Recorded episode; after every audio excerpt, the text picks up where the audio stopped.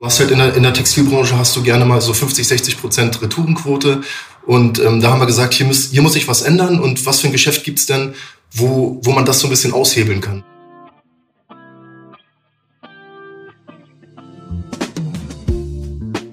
Herzlich willkommen bei einer neuen Folge von Thanks for Shopping. Mein Name ist Sadawan. Und ich bin Nadja. Und heute zu Gast haben wir den Daniel Krüger, der Gründer von der Liebesschloss Factory. Das ist ein Online-Shop für Liebesschlösser, wie es sich sagt. Er verteilt Liebe in der ganzen Welt. Die haben über 60.000 Kunden. Ich würde aber das Wort mal äh, oder das Mikro abgeben an Daniel und äh, du kannst ja vielleicht noch mal kurz dich vorstellen und mal kurz äh, sagen, was ihr so macht.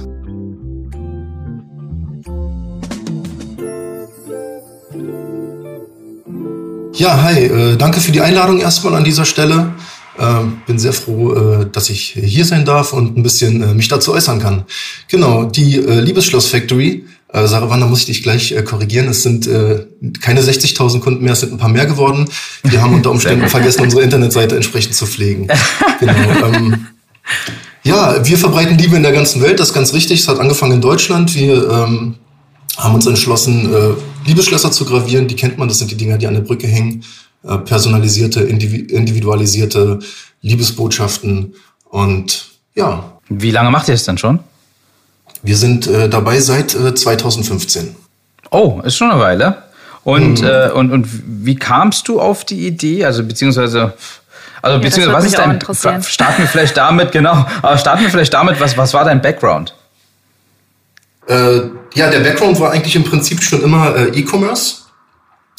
Wir haben, ich komme ein bisschen, ich habe ein bisschen textilen Background. Wir sind aus, ähm, wir sind aus einer Hip-Hop-Community gewachsen und haben Streetwear gemacht. Ja, daraus ist dann E-Commerce-Handel gewachsen und ähm, im textilen Bereich ist es so, dass äh, dass die Retourenquote sehr hoch ist und das hat uns irgendwie nicht gefallen. Du hast halt in der, in der Textilbranche hast du gerne mal so 50, 60 Prozent Retourenquote und ähm, da haben wir gesagt, hier muss, hier muss sich was ändern und was für ein Geschäft gibt's denn, wo, wo man das so ein bisschen aushebeln kann. Und da sind wir sehr schnell auf äh, individualisierte Produkte gekommen. Äh, hm. Genau. Dann haben wir ein bisschen überlegt, ich mit meiner, meiner damaligen äh, Freundin, was können wir da machen und so weiter. Und sie hat da irgendwie so einen Bericht im Fernsehen gesehen über so einen Typ, der Liebesschlösser produziert. Und da hat sie gesagt, du Schatzi, lass doch Liebesschlösser machen. Ja? ähm, der, Einsatz, der Einsatz ist relativ einfach. Da muss halt eine Gravurmaschine her. Äh, da machen wir ein bisschen Ebay-Angebote fertig und so. Und äh, ja, und schon sind wir am Start. So ging es los. Das ist ganz klein gewachsen. Aus, mhm. aus eigener Kraft quasi. Also ihr habt letztendlich auch so klassisch gestartet mit, mit, mit Marktplätzen und zu schauen, ob überhaupt die Nachfrage besteht oder wie war das? Genau, also wir haben tatsächlich angefangen auf, äh, auf Ebay. Ähm, ein, zwei kleine Auktionen zu starten und einfach mal zu gucken, wie ist die Nachfrage, wie ist das Suchvolumen. Und äh, daraus ist dann peu à peu mehr geworden. Der, mein Mitbegründer, der Peter und ich haben dann irgendwann angefangen, einen Shop aufzubauen. Da haben wir geguckt, okay, was für, ein, was für Shopsysteme gibt's am Markt und was für, ein, äh, was, für ein, ähm, was für eine Warenwirtschaft können wir einsetzen und so. Und äh, haben uns dann sehr schnell entschieden, haben da was gefunden und ja, haben dann einfach angefangen, einen Shop zu produzieren oder einen Shop herzustellen mit, äh, mit den Mitteln, die uns zur Verfügung standen. Also wir waren jetzt beide keine großen Coder und so, aber wir haben unser Herzblut reingesteckt und haben den Fokus auf, äh, aufs Visuelle und auf die Usability und so gesetzt und wollten einfach gucken, dass wir irgendwie der Konkurrenz so ein bisschen voraus sind. Ähm, wenigstens optisch, ja, auch wenn wir es mhm. technisch nicht waren, weil wir keine Coder sind, wie gesagt. Ja, und dann kam halt irgendwann der Shop online und äh, da hatten wir unsere ersten Sales über den Online-Shop und äh, das ging dann ganz gut, aber es war noch nicht zufriedenstellend mit eBay und äh, mit dem Shop. Und dann haben mhm. wir gesagt, okay, jetzt müssen wir das nächste große Ding angreifen und das wäre dann Amazon. Das hat dann ungefähr, keine Ahnung, ein Jahr oder so gedauert. Ich glaube, 2016 hatten wir dann unser erstes Produkt bei Amazon. Das fühlte sich äh, seinerzeit ein bisschen an für uns Newbies wie Raketenwissenschaften. Ja, also es, es war schon, es, es war schon anders. ja, absolut. Es war schon anders als äh, als bei eBay irgendwie eine Auktion zu erstellen. Ne? Das kennt man irgendwie gefühlt seit 2000. Mhm. Ja, da geht man rein und äh, tippelt da ein bisschen was hin und dann startet man die Auktion und das war's. Kleiner Bilder-Upload hinterher und dann ist gut. Ne? Bei Amazon geht's dann auf einmal los mit Flat-Files und äh, da musst du dann erstmal, keine Ahnung, für die, also erstmal musst du die richtige Browse-Note finden. Da geht's schon los. Browse-Note ist quasi die Kategorie, ähm, die die Kategorie, dann, die dann aus Sub, Sub, Sub, Sub, Subkategorie besteht und deswegen die sogenannten Browse Notes. Also man muss sich da wirklich so durchwursteln, ähm, bis man dann in der richtigen Kategorie gelandet ist. Und da gibt's dann halt entsprechend für jede Browse Note eine gesonderte Flat-File. Eine Flat-File ist im Prinzip nichts anderes als äh, ein riesengroßes Excel-Sheet ähm, wo du dann wirklich Zelle für Zelle ausfüllst und das Ganze dann wieder hochlädst. So, und hier darfst du halt keinen Fehler machen. Ne? Also wenn hier ein Datensatz nicht irgendwie konform ist, dann ähm, funktioniert der Upload nicht und du probierst und probierst und probierst es einfach immer wieder und äh, liest dich in die Dokumentation und so weiter. Und irgendwann hast du es dann halt geschafft und boom, hast du deinen ersten Artikel bei Amazon. So, also es, es ist schon echt ein Prozess gewesen. Das, ich, wenn ich mich heute zurückerinnere, ähm, dann fühlte sich das tatsächlich an wie Raketenwissenschaften. Also es war einfach nicht normal. Also äh, Userfreundlichkeit äh, ist einfach anders. Hm? Ja klar, also so auf jeden Fall gut, dass du es mal erzählst unseren Hörerinnen, mhm. weil bei unseren Hörerinnen sind natürlich auch ein paar Leute dabei, die ganz frisch starten und sag ich mal mit mit mit einer rosa Brille auf jeden Fall losgehen und denken, hey, ich mache jetzt einfach mal einen Artikel da rein und dann schauen wir mal. Ja, also da. So einfach ist es nicht, ne? Ja, genau, so einfach ist es leider nicht. Aber wie habt ihr denn, also ihr habt letztendlich, habt ihr direkt zur Warenwirtschaft gegriffen oder habt ihr einfach ein einfaches Shop-System erstmal genutzt? Ähm, tatsächlich äh, ging es mit einer Warenwirtschaft los. Okay, wenn wir mal ganz, so, wenn wir mal ganz zurückrudern, ganz zum Anfang, äh, wir gehen mal kurz zurück zur Textilenzeit. Ne, das war halt so um, um, die, um 2009, 2010. Da bin ich das erste Mal in Berührung geraten mit Warenwirtschaft und Shopsystem. Seinerzeit ähm, lag der Fokus auf einem Shopsystem. So ein Shopsystem, was irgendwie möglichst kostengünstig ist. Wir hatten kein Geld zu der Zeit und, und was man irgendwie relativ einfach installieren kann, ohne große Vorkenntnisse. Sowas, sowas, wie, äh, so, sowas Cooles wie Shopify und WooCommerce und so gab es halt seinerzeit noch nicht. Mhm, Deshalb ja. musste man schon, musste man schon irgendwie zusehen, dass man ein echtes Shopsystem aufsetzt. Und was war, ich, ich glaube, es, es sollte einfach kostengünstig sein und das war damals XT-Commerce oder so. Ja, die hatten dann so eine Modified-Version. Das haben wir dann installiert und, und das lief dann auch. Das hat auch ein paar Monate gedauert und ähm, Peter und ich sind äh, gelernte Mediengestalter äh, mit Fokus auf äh, Print- und Webdesign und eben keine Coder, aber es hat dann, es, es hat dann irgendwie hingehauen und wir haben es irgendwie geschafft, diesen Shop zu installieren. Wie gesagt, noch zu Textilzeiten. Und dann, als der Shop dann lief und stand, hast du halt sehr schnell den Bedarf an einer Warenwirtschaft erkannt. Ne? Also da ging es dann los, dass man irgendwie dass man irgendwie gemerkt hat, okay, ich, ich brauche hier irgendwie noch ein bisschen was dahinter. Ich brauche ein bisschen mhm. was hinter dem Shop. Irgendwie irgendwas, was meine, mein Lager managt, mein Waren-Ein- und Ausgang managt, was äh, das Ganze auch noch äh, sich an den Shop anbinden lässt und möglichst Prozesse automatisiert. Sowas wie Aufträge ja. aus dem Shop abholen, verarbeiten, ähm, Rechnungserstellung äh, automatisieren, äh, Kundenanlage etc. pp. Ne? Ähm, ja, und dann hat man halt ein bisschen Google bemüht und hat dann sowas wie JTL Wavi gefunden. War ja auch kostenlos zu haben erstmal, zumindest die Grundinstallation und ähm, ohne weitere Plugins ist erstmal kostenlos und witzigerweise konnte man genau dieses Shop-System, für welches wir uns damals entschieden hatten, XT Commerce war das, glaube ich, äh, konnte man anbinden. Es gab sowas wie einen Connector. Ne? Und mhm. das funktionierte dann, das funktionierte dann tatsächlich ganz okay. Also die, die meisten, die meisten äh, Features ähm, konnte, konnte diese, dieser Connector abbilden. So, genau. So, dann sind ein paar Jahre vergangen und aus dem Textilbusiness ist dann halt irgendwann diese Liebesschloss-Factory geworden. Ähm, wie gesagt, wir wollten weg von diesen hohen Retourenquoten. Als Unternehmer guckst du halt immer, ähm, was kann man machen, welche Möglichkeiten habe ich mit den gegebenen Mitteln und mhm. ähm, wir hatten uns dann halt für, für eine Gravurmaschine äh, entschieden und für personalisierte Produkte, weil diese Retourenquote eben nicht so hoch ist, weil du bei personalisierten Produkten ja. per se erstmal kein Rückgaberecht hast. Genau. Ähm, und so haben wir, ich kenne die Statistiken jetzt nicht genau, aber ich würde sagen, so aus dem Bauch äh, heraus subjektiv vielleicht ähm, eine Retourenquote von 0,1 Prozent oder so. Das mhm. ist schon äh, ein signifikanter Unterschied.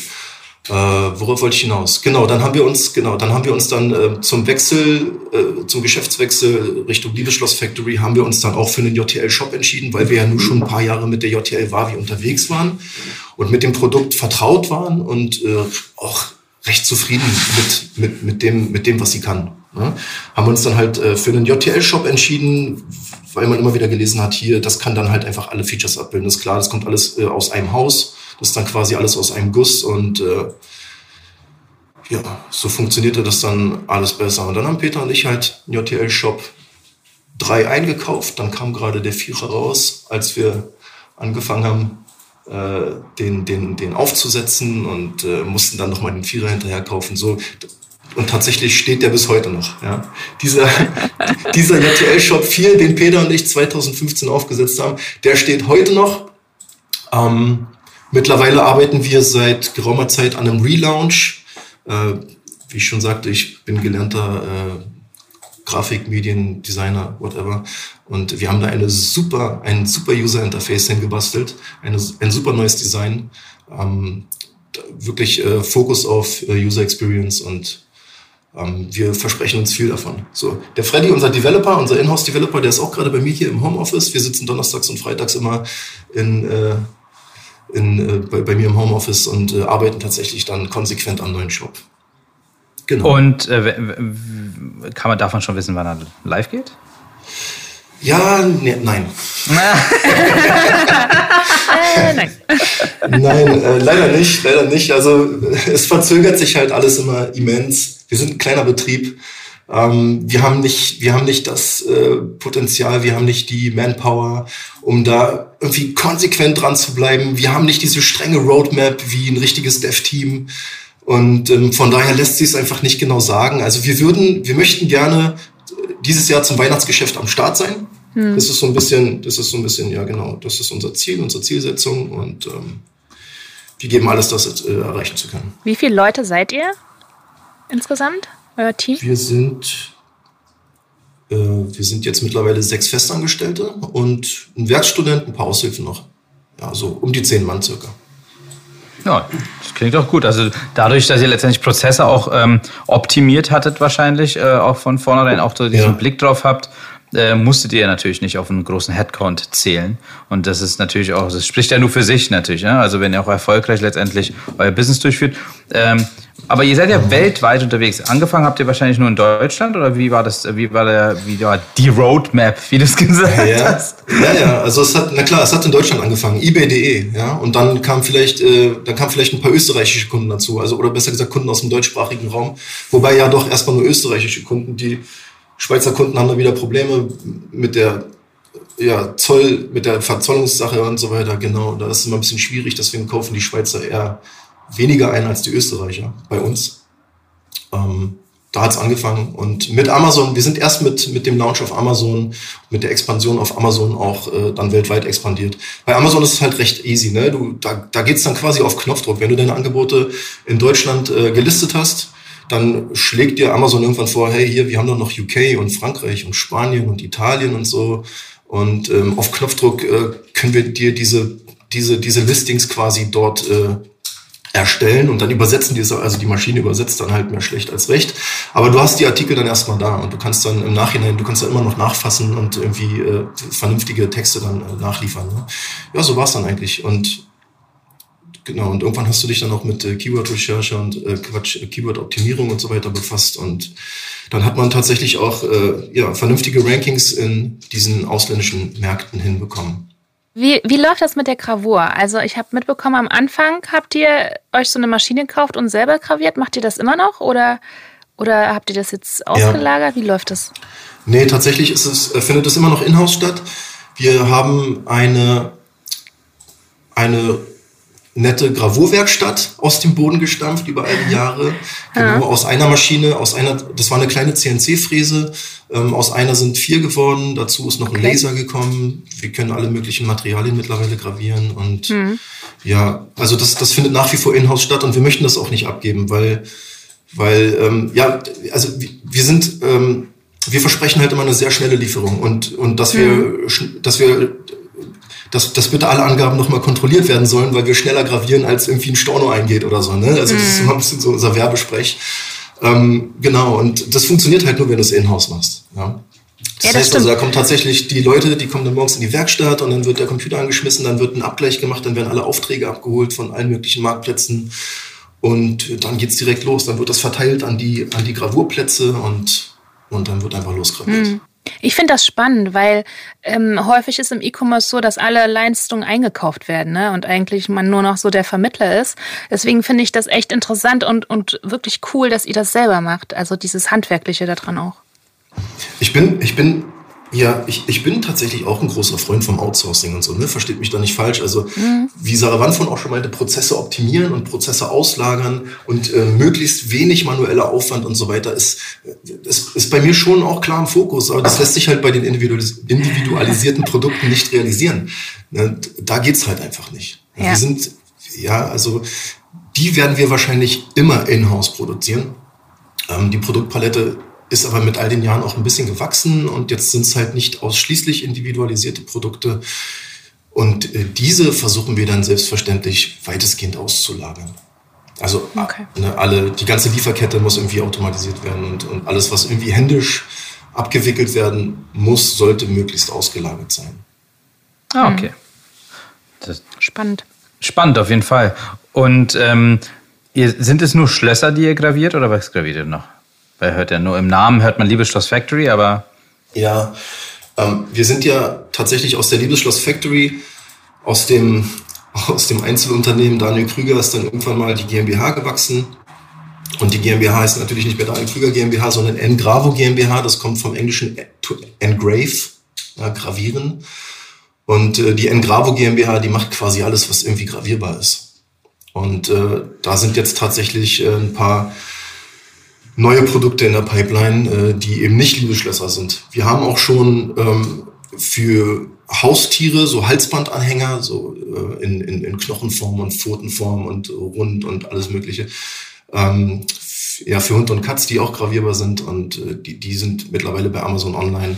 Darüber hinaus haben wir ähm, da auch schon eine nette Domain gesichert, wo dann bald auch ein Shop dann starten soll und so weiter. Also der Fokus liegt quasi, quasi auf allen gravierfähigen Produkten, die sich irgendwie in unser kleines Ökosystem integrieren lassen. Relativ einfach. Das, das heißt also alles, was irgendwie so groß ist wie ein Liebesschloss. Ja, sagen wir maximal so acht mal acht Zentimeter oder so von der Größe her und dann bestenfalls irgendwie aus Metall und individualisierbar. Ne? Also da kommt auch sowas wie, wie Klingelschilder aus Messing oder so in Frage oder was weiß ich, äh, diese Plaketten, die unten auf die Pokalsockel geklebt werden oder so.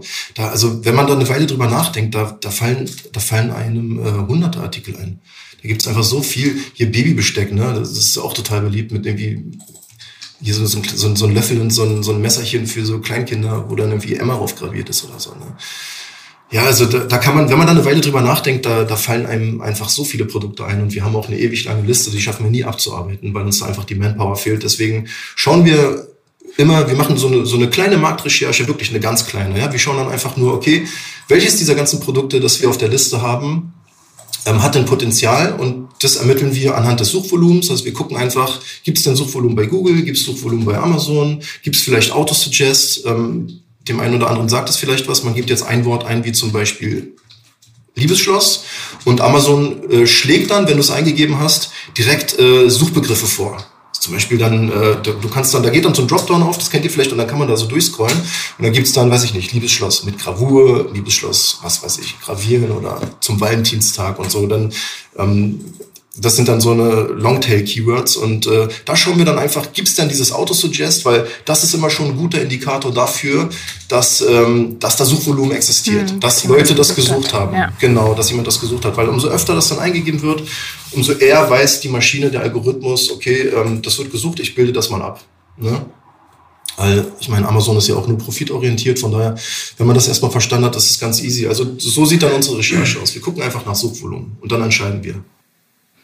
Du hattest ja äh, schon zwei Worte genannt wie Valentinstag und Weihnachten und so. Gibt es dann sozusagen saisonale Peaks bei euch oder sind es, ist es dadurch, dass ihr weltweit ähm, versendet, gibt es immer irgendwo einen Peak auf der Erde? Äh, es gibt signifikante Peaks, ja, zu Weihnachten und zum Valentinstag und äh, interessanterweise am Valentinstag tatsächlich wesentlich mehr als zu Weihnachten. Zumindest bei den Liebesschlössern, ja. Also da haben wir auf jeden Fall auch unsere Spitze. So wie fast das ganze Online-E-Commerce-Segment zu Weihnachten eine große Spitze hat, haben wir die auch und zum Valentinstag dann nochmal eine größere tatsächlich. Genau. Ansonsten läuft dümpelt es einfach so gleichmäßig vor sich hin. Witzigerweise gibt es in der, in der äh, Branche für personalisierte Produkte auch erkennbar kein Sommerloch. Das kannte ich zum Beispiel aus der Textilbranche. Da gab es immer dieses äh, berühmte Sommerloch. Das war mal ganz schlimm im Juli und August. Da gab es dann so gut wie keine Umsätze mehr. Ähm, das habe ich da jetzt noch nicht beobachtet in langen Jahren. Okay. Was war das exotischste Land, wohin du beliefern musstest? Wenn du dich so erinnern kannst? Das exotischste Land. Oder das weiteste? Keine Ahnung, also ja, also ich glaube, beliefert haben wir schon so ziemlich viele Länder. Also Dubai, Australien, China, USA ist wirklich alles dabei gewesen. Ähm, das Exotischste weiß ich jetzt tatsächlich nicht. Ich könnte mal die Wavi aufmachen, irgendwie Statistiken bemühen, ja. aber das wird jetzt den Rahmen sprengen. Nee, also tatsächlich gehen, gehen die echt in jede Richtung. Also das kann ich jetzt gar nicht sagen, was das exotischste Land war. Was war der lustigste Spruch, den ihr gravieren musstet? Definitiv alles dabei gewesen. Äh, ich will da gar nicht zu sehr in die Tiefe gehen, aber es äh, kommt regelmäßig vor. Wir haben auf jeden Fall, was wir haben festgestellt, wir haben eine, eine große äh, ja, so eine, so eine Nischenkundschaft im, so im bizarren Bereich. Ja, ähm, ja also es kam schon das eine oder andere Mal vor, dass da, dass da auch mal eine Peitsche drauf graviert werden sollte oder so, ne? Also mit lustigen Sprüchen. Ähm, genau. Es ist wirklich. Es also die Fetische, die Fetische werden ausgelebt über Gravur, ja? Absolut, absolut. Also da wird, da wird ganz gerne mal tatsächlich in, ja, ich, ich, ich kenne mich in dieser Szene nicht aus, aber das muss halt wirklich so eine ja, Sexpraktiken, Fetischszene sein irgendwie. Also da, da wird ganz gerne mal ein schwarzes Schloss bestellt, irgendwie mit einer Peitsche drauf oder so. Ne? Das, das kommt vor.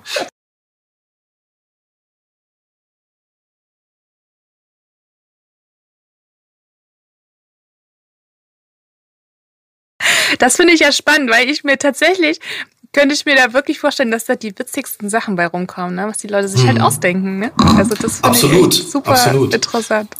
Äh, wie gesagt, wir machen ja, wir gravieren ja mittlerweile Halsbandanhänger für Hund und Katz und äh, so ein Halsbandanhänger muss man ja nicht unbedingt nur dem Hund oder die Katze ans Halsband ja, hängen. Ne? Also da gibt es ja diverse Anwendungsmöglichkeiten.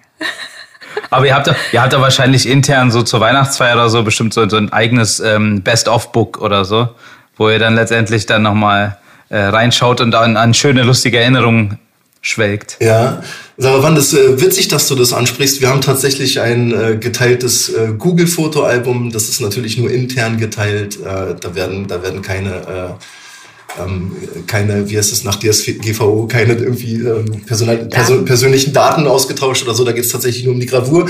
Und da teilen wir uns schon mal so, so ein Best-of der Gravur, ja, tatsächlich. Oh, da wäre ich mal gespannt. Da könnte so ein Best-Buch rausbringen eigentlich. Da, ne? Ja, das darf ich nicht freigeben. ja, natürlich. natürlich. das darf ich auf gar keinen Fall Schade, ich würde es kaufen. ich würde es auch kaufen. Das könnte den einen oder anderen Kunden von uns eventuell stören. Das könnte sein, ja. Wir wollen ja auch niemanden dazu nahe treten. Du hast ja, du hast jetzt eine lange Liste an Gravurmöglichkeiten oder, oder wo man gravieren kann, äh, aufgelistet. du hast auch jetzt die Hundehalsbänder ähm, oder, oder, oder die Schlösser. Aber hast, habt ihr dann noch weitere Ideen, die ihr gravieren wollt, was in der Zukunft ansteht? Steht da jetzt, habt ihr noch irgendwelche Pläne, die in naher Zukunft oder in mittelfristiger Zukunft ihr gerne auch irgendwie Mhm. Du meinst jetzt wollt. weitere gravurfähige Produkte? Genau, gravurfähig. Die wir, zeitnah, die wir zeitnah umsetzen wollen, oder? Genau. Oder du sagst, ihr habt vielleicht auch gar keine Gravurprodukte, sondern vielleicht macht ihr auch ein neues Vertical auf mit äh, was anderem. Habt ihr irgendwas? Ja, tatsächlich beides tatsächlich. Ähm, wir wollen natürlich ähm, die Palette der gravurfähigen Produkte weiter ausbauen, weil da stehen wir, ich keine Ahnung, wir haben vielleicht äh, zwei Prozent des Potenzials ausgeschöpft, wenn man wenn man von gravurfähigen Produkten spricht. Da gibt es wie gesagt so viel. Ähm, Messing-Türklingelschilder wäre so eine Sache. Ne? Das ist auf jeden, das hat Suchvolumen. Das wird tagtäglich wirklich gut verkauft bei Amazon und äh, in all den möglichen Shops und so. Ähm, da wollen wir weiter ausbauen. Wir wollen weiter ähm, Halsbandanhänger wollen wir weiter ausbauen in allen möglichen Formen, in allen möglichen Materialien. Wir haben aktuell besteht unsere Palette, ähm, wie ich schon erwähnt habe, aus den ähm, Halsbandanhängern in Knochenform, in Pfotenform und als Ronde, also sprich rund. Mhm. Und, das, und das Ganze je in zehn Farben, in verschiedenen Größen. Das wäre da, und, und, und in, äh, aus Aluminium mit eloxi äh, hier eloxierter Oberfläche. Also die sind alle schön bunt. Dann gibt's aber tatsächlich einen großen Bedarf. Also viele Leute ähm, sagen, okay, Aluminium ist cool, das ist schön leicht, das stört meinen kleinen Hund nicht, der erfreut sich daran. Dann gibt's aber wieder Leute, die sagen, ah, das, die Qualität reicht mir nicht aus. Ich hätte gern so, so eine Edelstahlmarke. Ne? Da muss jetzt irgendwie, keine Ahnung, die Steuernummer drauf, die Tasso-Nummer oder sonst was, was so ein Hund da alles braucht. Ähm, und das soll robuster sein, das muss halten. Schließlich rennt der Hund irgendwie querfeldein durch den Busch und all so ein Quatsch und dann zerkratzt er sich die Marke. Von daher kommt als nächstes die etwas gehobene Premium-Marke. Das, die wäre dann aus V2A Edelstahl und so. Ne? Also da wollen wir schon, da wollen wir schon weiter ausbauen. Wir möchten hier alle möglichen Formen, Farben und Materialien bieten können. Dann hätten wir das Thema Halsbandanhänger irgendwann auch abgehandelt. Und dann geht's halt weiter. Ne? Dann überlegen wir wieder nach unserem äh, vorhin beschriebenen Vorgehen, was können wir als nächstes machen. Und dann sind es vielleicht die Messingklingelschilder. Und dann werden wir uns auf Messingklingelschilder äh, stürzen. Sowas dauert bei uns einfach. Wie gesagt, wir sind ein kleiner Betrieb. Wir haben viel mit dem Tagesgeschäft zu tun, äh, mit dem ganzen Office-Management und all dem, was dahinter hängt. Man wird tagtäglich abgelenkt. Amazon hat auch irgendwie immer das Gefühl, seine Seller beschäftigen zu müssen. Äh, von daher kommt man dann, kommt man dann nicht permanent dazu, ähm, äh, Produkte zu aufzubauen. Ne? Produkt, mhm. Produktentwicklung wäre tatsächlich ähm, mein Traumjob. Ja, ich, ich würde liebend gern in einem wunderschönen Büro sitzen, wo die Sonne reinstrahlt und dann und, und irgendwie Konferenzen abhalten äh, mit den Kreativen bei mir in der Firma und einfach nur Produkte entwickeln. Ja? Ähm, würde ich liebend gern. Aber das schaffst du halt im Tagesgeschäft nicht. Und deshalb dauert es halt alles ein bisschen. Ähm, weswegen wir aktuell ja noch nicht so eine große Produktpalette haben. Also, um auf den Punkt zu kommen, wir wollen äh, parallel entwickeln. Wir werden also weiter gravurfähige Produkte entwickeln und darüber hinaus, weil Sarah Wann von fragte, ähm, planen wir weitere Verticals, ähm, weitere Brands. Wir sind halt, wie, wie ich schon sagte, die Engravo GmbH. Und wir sind eben nicht nur die Liebesschloss Factory, auch wenn das aktuell so, sagen wir mal, ja, das Vorzeigeprojekt ist, weil es auch das einzige Projekt ist, was irgendwie eine Website hat, muss man mal ehrlich sagen. Ähm, planen wir weitere Brands. Wir haben auch mehrere Brands beim DPMA schon angemeldet, Deutsches Patent- und Markenamt, wie man es nicht sagt. Ähm, und wollen hier dann jeweils, also je Brand, dann wirklich äh, eine Identität aufbauen einen Webshop äh, aufbauen und äh, die Marktplätze bedienen halt mit diesen Produkten. So, genau. Und da sprechen wir jetzt so beispielsweise von sowas wie ähm, Duftsäckchen mit Lavendel gefüllt und so. Ne? Sowas machen wir zum Beispiel. Wir haben eine nette Marke angemeldet ähm, und der Markenname ist auch wirklich special. Ich feiere den übelst, weil der so simpel und so einfach und doch so schön ist. Und zwar heißt die Marke Lavendel mit Love. Ja, Lavendel. Simpel und einfach, ja. Äh, ein guter Freund von uns ist drauf gekommen, sehr kreativer Kopf, ist der John Saravan, kennt ihn auch. Ja. Ähm, genau, John ist drauf gekommen und dann haben wir es direkt angemeldet, weil es einfach so ein geiler Name ist. Und äh, tatsächlich äh, hatte den noch keiner. Ne? Genau, und äh, ja, da, und, da, und da sind wir bei dem Punkt. Das ist eben kein individualisiertes Produkt. An der Stelle versuchen wir halt wirklich, äh, die komplette Supply Chain irgendwie zu automatisieren, größtenteils, soweit es geht. Und äh, Prozesse auszulagern, alle möglichen Prozesse auszulagern. Ähm, wir importieren ähm, getrockneten Lavendel in äh, Bioqualität aus Isparta, das ist eine Region in der Türkei. Da kommen auch die, das der, der das schimpft sich irgendwie Rosengarten der Türkei, da kommt auch das ganze Rosenwasser her. Die Ladies kennen das eventuell, Rosens und so. Und ähm, genau, die bauen halt auch Lavendel an. Und äh, da holen wir den losen Lavendel her. Und der muss dann halt nur irgendwie verpackt werden. Und da sind wir halt beim Outsourcing, ne? Genau. Wir haben hier die, ähm, die äh, wie heißen die Werkstatt, Berliner Werkstätten für Menschen mit Behinderung, BWB. Die haben wir beauftragt, unser Lavendel abzufüllen. Das heißt, da geht, da geht ähm, ein bisschen Umsatz oder ein bisschen was vom Gewinn geht an die Förderung der Menschen mit Behinderung. Und dann geht auch ein bisschen was vom Umsatz zurück in die Region Isparta und da wird gespendet in Bienenvölker und so weiter, weil die Bienen wieder signifikant, äh, signifikanten Einfluss am Wachstum des Lavendels tragen und so weiter und so fort. Genau. Also das ist so ein bisschen der Plan, hier nach, nachhaltig gutes Produkt aufzubauen, möglichst alles in Bioqualität. Wir, wir, wir befinden uns aktuell noch in Phase 1, soll heißen, ähm, die Säckchen, in denen das Lavendel äh, drin ist, die beziehen wir aktuell noch aus China. Das ist jetzt die, also ich habe nichts gegen China. China produziert absolut Topware, wenn man es nur möchte, wenn man genau hinguckt. China kann alles. Ähm, aber wir beziehen da halt gerade noch Säckchen, die nicht unbedingt der, dem Bioanspruch äh, ähm, äh, erfüllen, den wir gerne äh, sehen würden in Zukunft. Äh, weshalb wir da noch äh, auf der Suche nach einem besseren äh, Zulieferer sind. Da, da, sehen wir, da sehen wir sowas wie ein, keine Ahnung, ein Leinensäckchen, so komplett 100% biologisch abbaubar oder so, ne? ohne irgendein, weiß ich hier, Polyesterkram drin oder so womit das immer gern versetzt ist. Und ja, wir versuchen hier ein nachhaltiges Produkt aufzubauen, äh, möglichst Verpackung biologisch abbaubar, ähm, Förderung von äh, von lokalen Institutionen wie BWB und äh, auch Förderung von, ähm, keine Ahnung, hier so Bienenvölker und auch die, die Muddis, die das Feld ernten in der Türkei und so weiter, auch die müssen gefördert werden. Die brauchen ähm, neue Computer und so weiter und so fort. Da wollen wir einfach, da wollen wir mehr ansetzen, da wollen wir hin. Diese Produkte wollen wir aufbauen. Das klingt super. Also sobald auf jeden Fall dieses ja. Live geht, da werden wir auf jeden Fall nochmal eine Folge drehen mit dir. Da kannst du es gerne nochmal vorstellen und wie das da alles so losging. Das klingt auf jeden Fall gut. Ähm, ich, auch mal noch mal einmal eine Frage Richtung Steuern. Was waren denn so, hat, also dadurch, dass ihr international äh, verschickt, ihr habt, du hast auch Drittländer genannt und so weiter und so fort. Ähm, gab es da ähm, bestimmte Stellschrauben oder, oder bestimmte Hürden, die ihr durchlaufen musstet in den Jahren, bis ihr jetzt da seid, wo ihr heute seid, mit weniger Kopfschmerzen oder? Zum, zum Thema Steuern. Ja, zum Thema Steuern äh, gab es diverse Hürden zu nehmen, ne? ganz klar. die, die, die, erste, die erste große Hürde ist, na, du musst erstmal verstehen, welche Steuern hast du überhaupt abzuführen. Ne?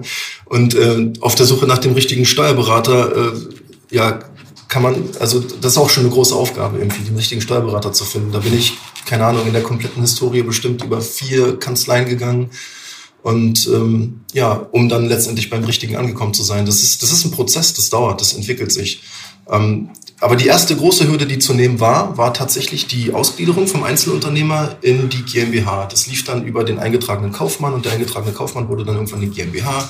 Das ganze Notarielle dahinter und so weiter, das müssen wir jetzt nicht erklären, aber dann kommen halt ein paar steuerliche ähm, Eigenheiten auf dich zu, mit denen, also das war mir nicht so ganz bewusst. Mein, Steu mein damaliger Steuerberater, ähm, der, der sagte mir, es wäre unter Umständen besser, aus dem Einzelunternehmen über, die, über den EK, über den eingetragenen Kaufmann in die GmbH auszugliedern, weil du dann halt nicht zwei Buchhaltungen hast, ähm, sondern nur eine. Verstehe ich, macht Sinn, ja, also vom, vom buchhalterischen Aufwand her. Ich hatte damals auch keine Sekretärin oder niemanden fürs Office-Management, sprich, ich habe alles allein gemacht. Habe ich das voll verstanden. Okay, ich habe nur eine Buchhaltung. Klingt für mich erstmal gut. Auf der anderen Seite, was mir so ein bisschen unterschlagen wurde an Informationen, war dann, war halt, dass ich äh, mit Zeitpunkt der rückwirkenden Eintragung der GmbH durch die Ausgliederung äh, dann halt auch eine extreme Steuerlast äh, auf mich zukommen, äh, auf mich zukommt, ähm, mit der ich, die mir nicht bewusst war, also die ich nicht auf dem Schirm hatte. So, und das war, das war tatsächlich eine riesengroße Hürde. Ne? Da wurde dann irgendwie die GmbH rückwirkend eingetragen, handelsregisterlich und so weiter. Und ähm, ja, und das gilt dann natürlich auch vom Finanzamt. Ne? Da ist dann auch das Finanzamt irgendwann gekommen und meinte, oh, jetzt wird hier aber eine Körperschaftssteuer und eine, was weiß ich, was kommt dann alles für Steuern auf dich zu? Gewerbesteuer. Eine, Gewerbesteuer, die hast du die nicht auch als Einzelunternehmer? Weiß ich nicht, keine ja, Ahnung. Auf jeden Fall kam, da, da kam, da kam auf jeden Fall eine etwas größere Steuerlast auf mich zu. Die musste dann erst, die musste man dann tatsächlich erstmal irgendwie stemmen. Ähm, das war, das war eine große Hürde. Die haben wir aber glücklicherweise dann doch irgendwie überlebt. Ähm, zum Beispiel durch das äh, Etablieren neuer Produkte. Äh, ja, ja, so viel an der Stelle. Und ja, eine nächste Hürde war, ist jetzt tatsächlich sehr ähm, aktuell. Und zwar geht es da um dieses OSS-Verfahren, dieses One-Stop-Shop-Verfahren, habt ihr bestimmt gehört. Natürlich. Ja, Kaum. zum, zum. Okay, geil. Äh, zum 1.7. ist doch dieses One-Stop-Shop-Verfahren eingef äh, eingeführt worden mhm. und äh, du musst jetzt irgendwie keine Umsatzsteuer-IDs in den europäischen Ausländern mehr haben und, und so weiter und so fort. Aber wir mussten es halt vorher und wir hatten, wir haben halt äh, das Überschreiten der Lieferschwellen in einigen Ländern verschwitzt, muss ich ehrlich zugeben hatten wir irgendwie nicht auf dem Schirm. Wir hatten kein Tool, was das irgendwie trackt und uns irgendwie darüber benachrichtigt. Und das war alles ein bisschen schwierig. Und tatsächlich hatte ich heute Morgen noch ein bisschen damit zu tun, weil wir jetzt einen Dienstleister beauftragen mussten, der, ähm, in, der fähig ist, in, innerhalb der JTL Wavi dann äh, all diese Rechnungen für die betreffenden europäischen Ausländer ähm, zu korrigieren. Und das lief dann ja, das lief dann folgendermaßen ab. Die mussten halt erstmal alle identifiziert werden. Das ähm, waren jetzt für Österreich knapp 8000 Rechnungen. Ja, die erste Lieferschwellenüberschreitung war 2018, also wir haben es tatsächlich eine ganze Weile verschwitzt. Ähm, seit 2018 bis heute waren es dann irgendwie knapp 8000 äh, Rechnungen nach Österreich, die, die dann identifiziert wurden. Hier musste jetzt also erstmal eine Rechnungskorrektur her für all diese Rechnungen und dann wurde halt mit Datum gestern oder so für all diese Rechnungen eine neue erstellt. Ne? Und dann musste halt auch der Querverweis her, so auf welche bezieht, auf welche alte Rechnung bezieht sich diese neue Rechnung. Ähm, Ach, und ein Protokoll wurde ausgespuckt. Das Ganze muss noch wegdokumentiert werden. Das falls das Finanzamt mal auf uns zukommt, wir das auch in drei Monaten noch erklären können. Ja, das war jetzt so die nächste Hürde, die zu nehmen war. Mit der sind wir auch noch nicht ganz durch. Ganz klassische Hürde mhm. im Onlinehandel. Also das ist echt ja, das äh, ganz vielen passiert schwierig, schwierig. mit den Lieferschwellen. Ja. Ich freue mich auf jeden Fall, dass wir ähm, das Thema soll sich ja vereinfachen, ne? wenn ich es richtig verstanden habe, durch das One-Stop-Shop-Verfahren brauchen wir also ja.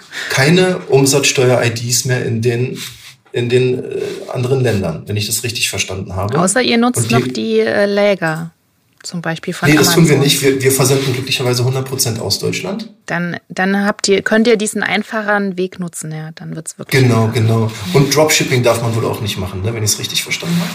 Na, da gibt es dann wieder also. den Import One-Stop-Shop, aber... Aha. Frag doch mal deinen Steuerberater. Es ist ja auch alles, also ist ja auch alles theoretisch. Ich glaube, die Leute, die sich das ausgedacht haben, waren selber noch nicht bewusst, was für einen enormen ja, Aufwand äh, alle Online-Händler auf, auf zu, zukommen wird. Und äh, ja, also man hört es ja auch nicht nur von dir jetzt, sondern von anderen Herrschaften auch aus dem Onlinehandel, was sie da zu kämpfen hatten oder haben. Aber wird eine Transition Period sein, glaube ich, wo, wo dann sozusagen ähm, das alles noch ein bisschen hubbelig ist so und ruckelig ist und bis dann alles irgendwie eingefahren ist. Ja, das kann ich mir vorstellen. Genau. Ja, ja das, war so die, das war auf jeden Fall die letzte große Hürde, die wir zu nehmen hatten. Das hat auch echt keinen Spaß gemacht. Das war eine Sache, die sich jetzt irgendwie über Monate gezogen hat. Und zwar nicht nur diese letzte abschließende Aktion, äh, all diese Rechnungen irgendwie zu korrigieren, sondern der ganze Prozess dahin. Ne? Also quasi mit, ähm, mit, mit dem Erkennen der Lieferschwellenüberschreitung wie gesagt, wir haben es erst dieses Jahr erkannt. wir haben erst dieses Jahr erkannt, dass wir schon 2018 überschritten hatten. Äh, mit dem Erkennen äh, sind, ist ja dann einiges zu tun. Ne? Dann musst du halt, äh, dann mussten wir halt, also vor dem 1.7. Ähm, hieß es halt noch, wir brauchen unbedingt diese Umsatzsteuer-IDs da in Italien und Österreich, weil da haben wir überschritten, haben wir dann beantragt und so. Und, ähm, und für all diese Rechnungen seit 2018 bis zum 1.7. müssen dann halt diese Umsatzsteuer-IDs auf den Rechnungen aufgeführt werden mit den neuen Steuerschlüsseln. Und der Bruttobetrag darf sich aber nicht ändern. Das heißt, wir haben diesen neuen Steuerschlüssel mit Änderung am Nettobetrag. Hm. Ach ja, das ist äh, spannend. Zu, geht zur Lasten der Marge, ne? Damit einher geht dann auch gleich wieder eine neue Profitberechnung. Ne? Das ist das nächste Ding. Das ist wieder so ein Thema, so Controlling. Da muss man gleich wieder gucken, hey, lohnt sich das in Italien jetzt überhaupt noch? Ne? Da hast du dann 22 Prozent statt 19 hm. Prozent. Und da musst du halt echt gucken, so bei einer knapp kalkulierten Marge, so macht das noch Sinn? Zumal du ja auch höhere Versandkosten nach Italien hast. Ne? Das sind so Dinge, die muss man dann, die muss man dann abwägen. Berücksichtigen, dann, ja. ja, ja, genau. Da hast du auf jeden Fall einige Tipps unseren Hörerinnen geben können. Also die, ich glaube, da, da, da sind die vielleicht etwas vorsichtiger, bevor sie mit dem Ländern oder überhaupt mit etwas starten. Okay, aber interessant, cool. Bin auf jeden Fall baff, was da alles aufgebaut wurde und was da noch alles kommt. Ja. Und wir können gerne noch mal eine neue weit, Folge weit drehen. Mehr als nur Liebesschloss, ne? Genau. Also, genau. Spannend. Hm? Sehr, sehr spannend auf jeden Fall. Glücklicherweise. Nicht falsch verstehen, wir machen sehr gerne die Liebesschlösser und wir verbreiten die Liebe sehr, sehr gerne in, in der ganzen Welt. Nichtsdestotrotz muss man ja sehen, dass man so ein bisschen aus diesem Nischenmarkt raustritt, ne? Mhm. Nee, super. Und äh, plant ihr denn oder planst du denn äh, ein Wachstum des Teams oder wollt ihr erstmal so bleiben oder passt es jetzt erstmal so? Nee, also Wachstum des Teams war nie geplant, das passiert halt einfach. Ne? Das, ist, das ist eine Sache, also das, das skaliert halt irgendwie mit, das, das, das merkst du. Du, du spürst halt irgendwie den, ähm, die Anforderungen, du, du, du, du merkst halt irgendwie, ja, keine Ahnung, so die Bürotätigkeiten, die wachsen, wachsen, wachsen. Du brauchst jetzt halt jemanden fürs Office-Management. Oder, oder die äh, Gravurwerkstatt kommt nicht mehr hinterher mit der Auftragslast. Na, dann brauchst du halt irgendwie, keine Ahnung, noch ein paar Jungs an den Gravurmaschinen, Jungs und Mädels an den Gravurmaschinen. Ähm, genau. Ja, da ist jetzt die Überlegung tatsächlich auch irgendwie mal zur TU irgendwie zu gehen und da mal ans schwarze Brett äh, ja, Jobangebote zu hängen und einfach mal zu gucken, ob wir nicht ein paar Werkstudenten bekommen, die vielleicht Interesse haben. Ne? Ja, klar, Warum ich auf die Frage komme, ähm, mhm. wir hatten einige Gäste bei uns äh, und es hat angefangen mit der ersten Folge, äh, dass auf einmal einfach äh, die letzten Worte, die wir dann übergeben an, äh, an, den, an den Gast, immer daran gerichtet waren, unsere Hörerinnen, äh, dass man Leute sucht. Ne? Also ähm, wie gesagt, du kannst gerne auch äh, jetzt nochmal was loswerden ins Mikro. Falls jetzt Studenten auch oder Studentinnen jetzt zuhören sollten, äh, kannst du es gerne loswerden. Nee, es tut mir leid, also aktuell habe ich kein offenes Stellenangebot. Ja, sehr gut, ist ja gut. Nicht so ad hoc, also das habe ich jetzt nicht. Nee. Da schauen wir mal. Ich muss gucken. Okay, cool. Daniel, dann äh, vielen, vielen Dank für deine ja, Zeit. Vielen Dank. Ähm, ja, das war auf jeden Fall sehr, sehr interessant. Äh, und äh, einiges, was ich auch selber noch nicht wusste. Habe viel gelernt. Äh, und äh, ansonsten ähm, wünschen, drücken wir die Daumen auf jeden Fall für äh, weitere tolle Gravuren und auch skurrile Gravuren und auch für die ja, neuen Verticals. Und ja, ähm, genau, ansonsten ähm, kann ich auch nur Danke sagen an unsere Hörerinnen. Ähm, schön, dass ihr wieder dabei wart für eine weitere Folge von Thanks for Shopping. Äh, wie jedes Mal alle zwei Wochen am Montag. Und ähm, wie gesagt, abonniert es auf euren, ähm, auf den Kanälen, wo ihr es hört, ähm, liked es, äh, hört es euch an, erzählt drüber, ähm, spricht drüber. Und wir hören uns auf jeden Fall demnächst wieder mit interessanten Gästen bei Thanks for Shopping. Ich wünsche euch noch einen schönen Tag. Tschüss. Macht's gut. Tschüss. Tschüss.